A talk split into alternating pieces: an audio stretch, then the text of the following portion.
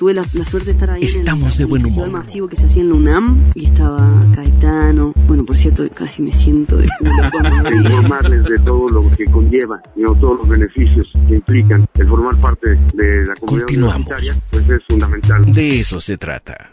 Ya está en la línea telefónica nuestro queridísimo Hugo Osorio de Gobierno Fácil. ¿Cómo estás, Hugo? ¿Qué tal, Ricardo? ¿Cómo estás? Gracias por la invitación. No, al contrario, gracias por tu tiempo y por compartir las investigaciones que hacen. ¿Qué nos traes el día de hoy, Hugo? Bueno, hoy eh, seguimos revisando los, los datos de la Secretaría de Salud estos datos que es la información referente a casos COVID-19 en México detectados por la Secretaría de Salud y hoy vamos a hablar un poquito de estas enfermedades eh, que complican un poco eh, la cuestión de COVID. Tenemos ahí algunos datos eh, que estaría bueno platicar. Venga, pues a ver, queremos escuchar esa parte que es bien interesante. Mira, eh, de acuerdo a los datos que, encontramos, eh, en total tenemos, eh, hay una gráfica que ya sacamos ahí que tiene que ver con los hospitalizados y el, total de, casos, y lo dividimos por comorbilidad, que son las enfermedades que hacen hace más complicado el, el COVID-19. Entre estas enfermedades se encuentra la hipertensión, la obesidad, el diabetes, tabaquismo, asma, cardiovascular, EPOC, la insuficiencia renal y la inmunosupresión. Eh, EPOC es la enfermedad pulmonar obstructiva crónica. Oye, ¿y tenemos los datos de qué porcentajes de cada una de estas enfermedades? Sí, eh, por ejemplo, eh, del total de, eh, hospitalizados por hipertensión, tenemos 2.107 casos en toda la República. Es un 58% de 3.640 casos total identificados con esta comorbilidad. En diabetes tenemos un 65% de un total de 3.064 casos que nos daría 1977 casos hospitalizados. Eh, en hipertensión, en inmunosupresión tendríamos alrededor de un 62% que son 196 eh, eh, hospitalizados de 314 casos. En cuanto a insuficiencia renal, es un 74%. el EPOC tiene un 70%. Tanto la insuficiencia renal y EPOC en cuanto a porcentaje son los más altos eh, después vendría eh, el, diabetes, que tiene un 65%. Después vendría la inmunosupresión con 62%.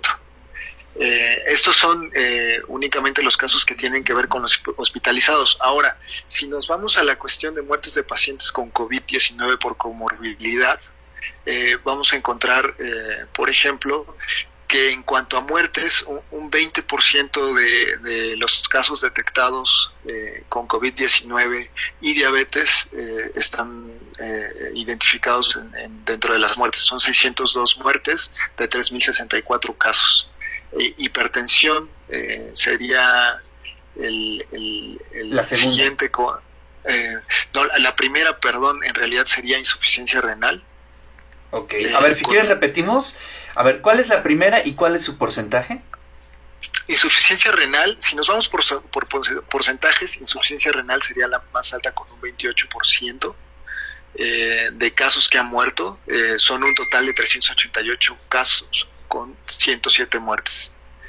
Después vendría EPOC, que es este, este síndrome que les mencionaba, tiene un 27%, eh, son 114 muertes de 421 casos.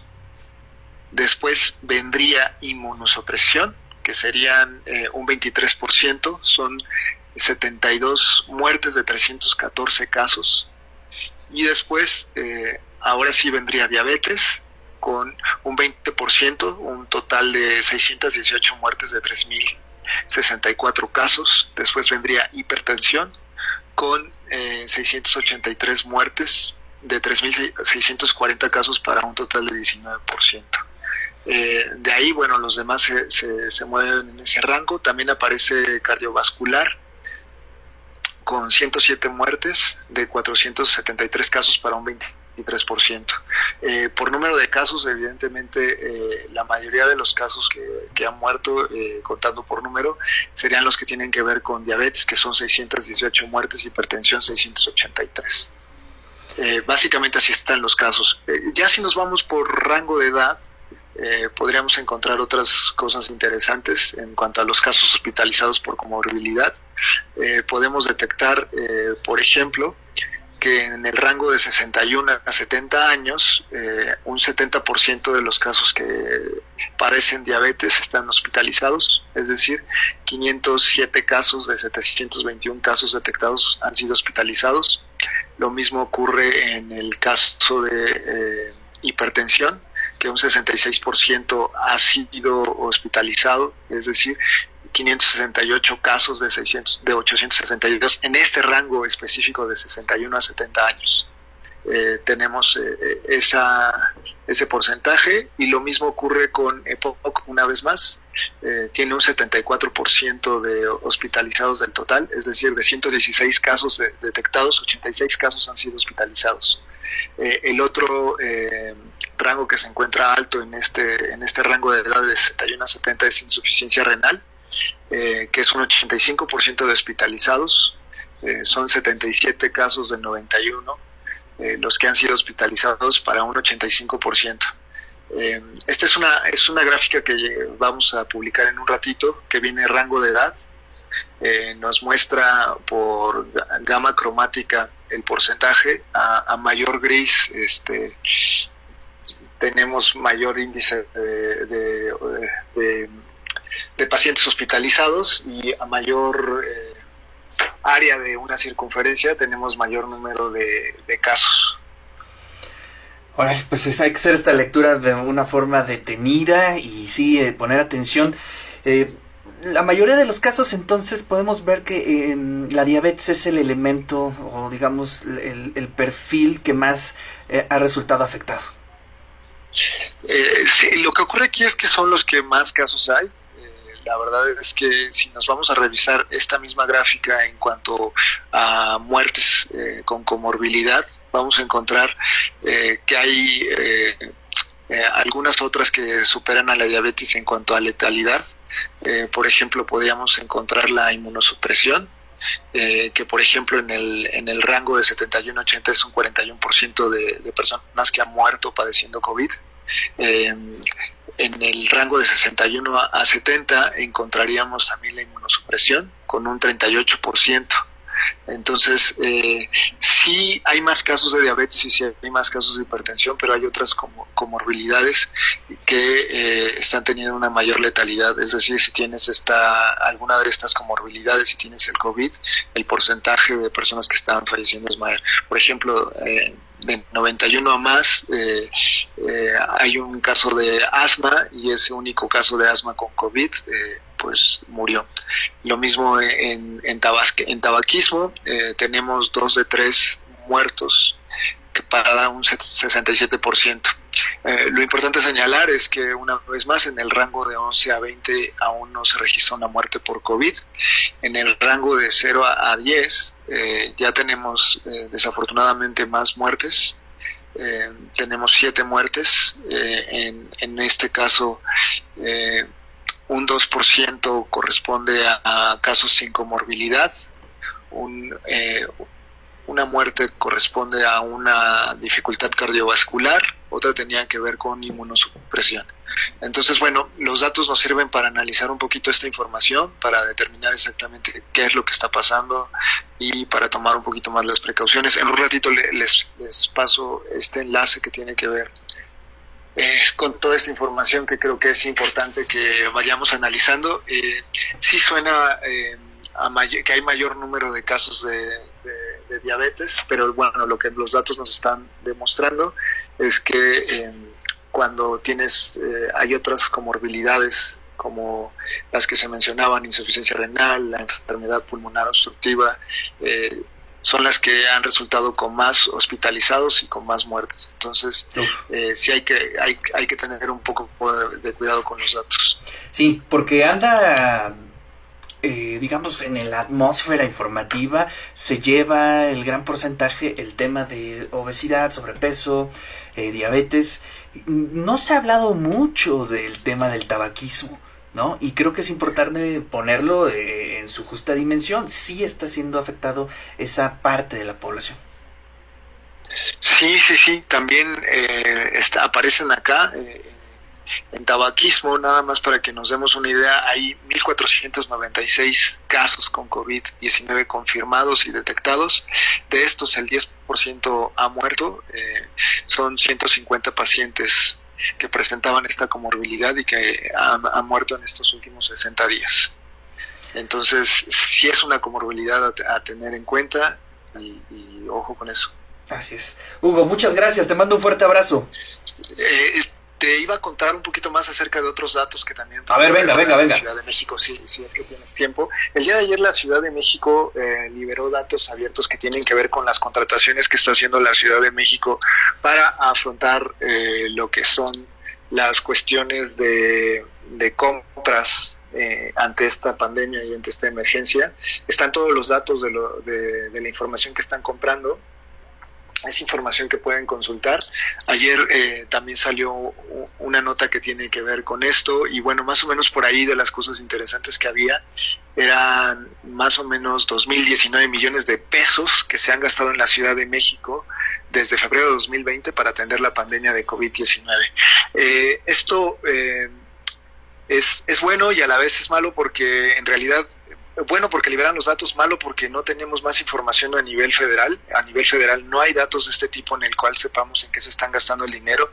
Eh, a nivel estatal, aquí en Puebla, tampoco tenemos esa información, no tenemos esta información en datos abiertos para saber en qué están gastando. Eh, la información que, que tenemos de la Ciudad de México nos permite revisar eh, por tipo de institución. Eh, podemos ver ahí más o menos eh, qué gastó la Secretaría de Salud.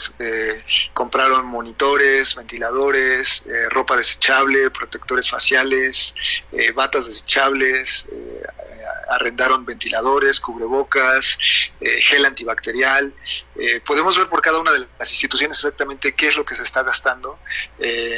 por ejemplo, la, la Secretaría de Gobierno se gastó 5 millones en en gel antibacterial y bueno, lo que están gastando las diferentes secretarías, está ahí toda la información.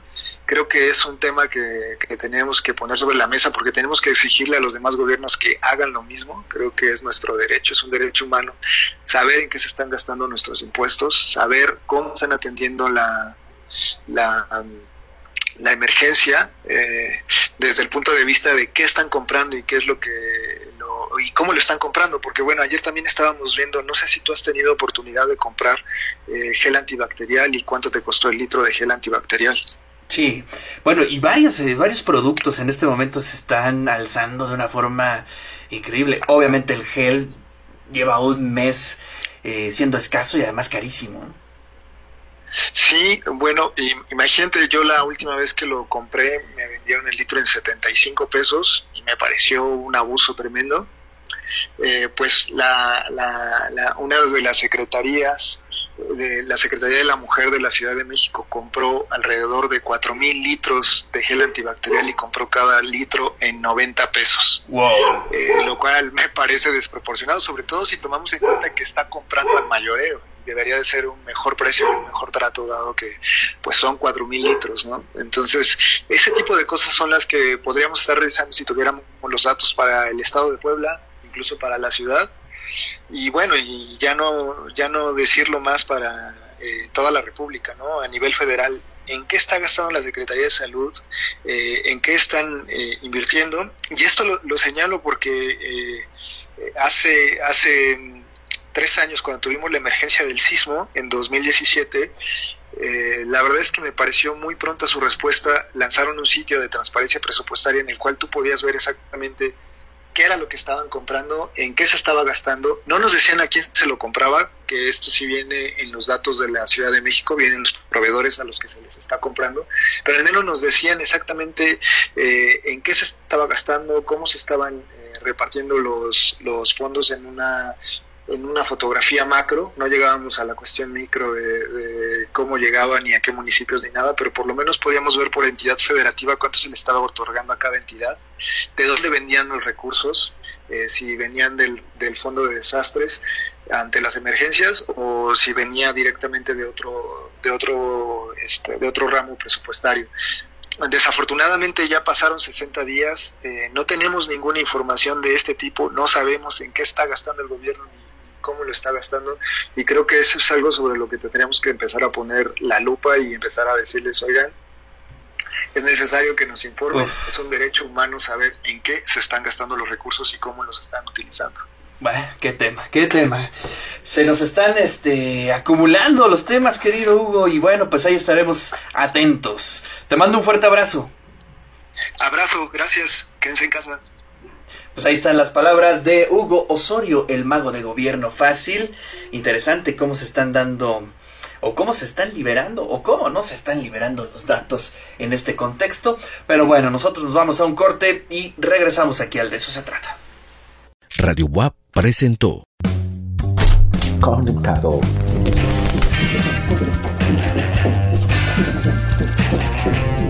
De eso se trata. De eso se trata.